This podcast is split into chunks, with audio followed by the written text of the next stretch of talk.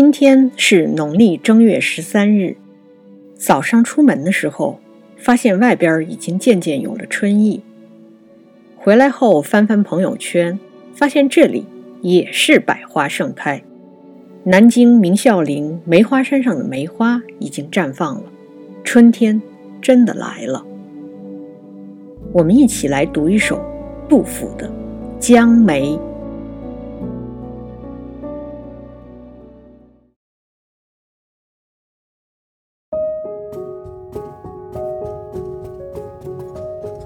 江梅，杜甫。梅蕊腊前破，梅花年后多。觉知春意好，最奈客愁何？雪树原同色，江风亦自波。故园不可见，乌秀。玉嵯峨，这是一株跨年的梅花。去年腊月里，梅花含苞待放，过完新年就绽放了。梅花和白雪是同一个颜色。春风吹拂，江水荡漾声波，这是无限美好的春意。但是诗人心里怀着思乡之情，因此。无可奈何，愁绪万千。这首诗的首联，也就是前两句“梅蕊腊前破，梅花年后多”，直接写梅花。盛开的梅花昭示着春天的到来。接下来的颔联“觉知春意好，最奈客愁何”，写的是情绪。如此美好的春天，但诗人依然无法排遣自己的愁绪，就是所谓的客愁。颈联“雪树原同色，江风亦自波”，又回到了写景上面，梅花和江水相映成趣。尾联再次回到自己的愁绪上，那就是“故园不可见，乌秀”。玉嵯峨，诗人抒发的是一种喜忧参半的情绪。看到春天是开心的，这种开心是一种直接的反应，也是本能的感受。但是转念一想，自己客居他乡，看不见故乡的春色，于是客愁又袭上心头。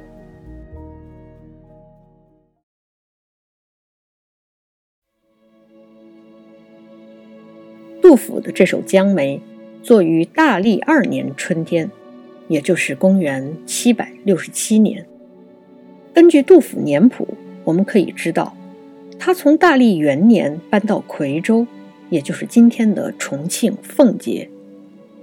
这里有著名的白帝城和三峡夔门。夔门是瞿塘峡的入口。记得某一版十元的人民币。还将夔门作为背景图。写这首诗的时候，是杜甫来夔州的第二年。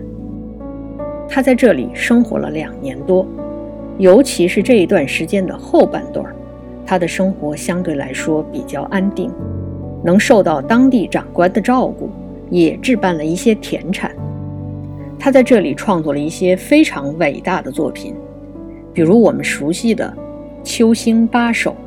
登高等等，但是大历三年的正月，杜甫离开夔州后，又开始在荆楚之间漂泊，直到最后在湖南耒阳去世。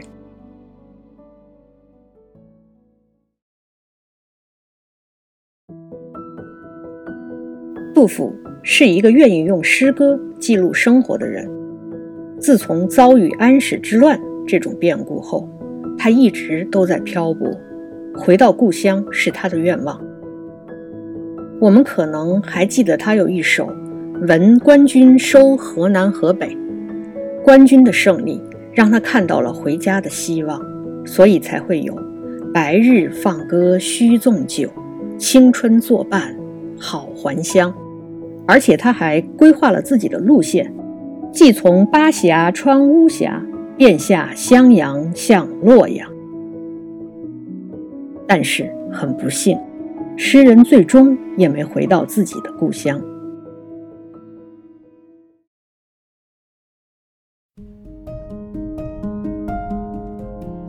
王国维先生在他的《人间词话》里表达了这样一个观点：一切景遇皆情欲。确实如此。作者笔下的景物，其实是自己情感的投射。江边这一束跨年的梅花，安慰着一颗漂泊在异乡的心灵。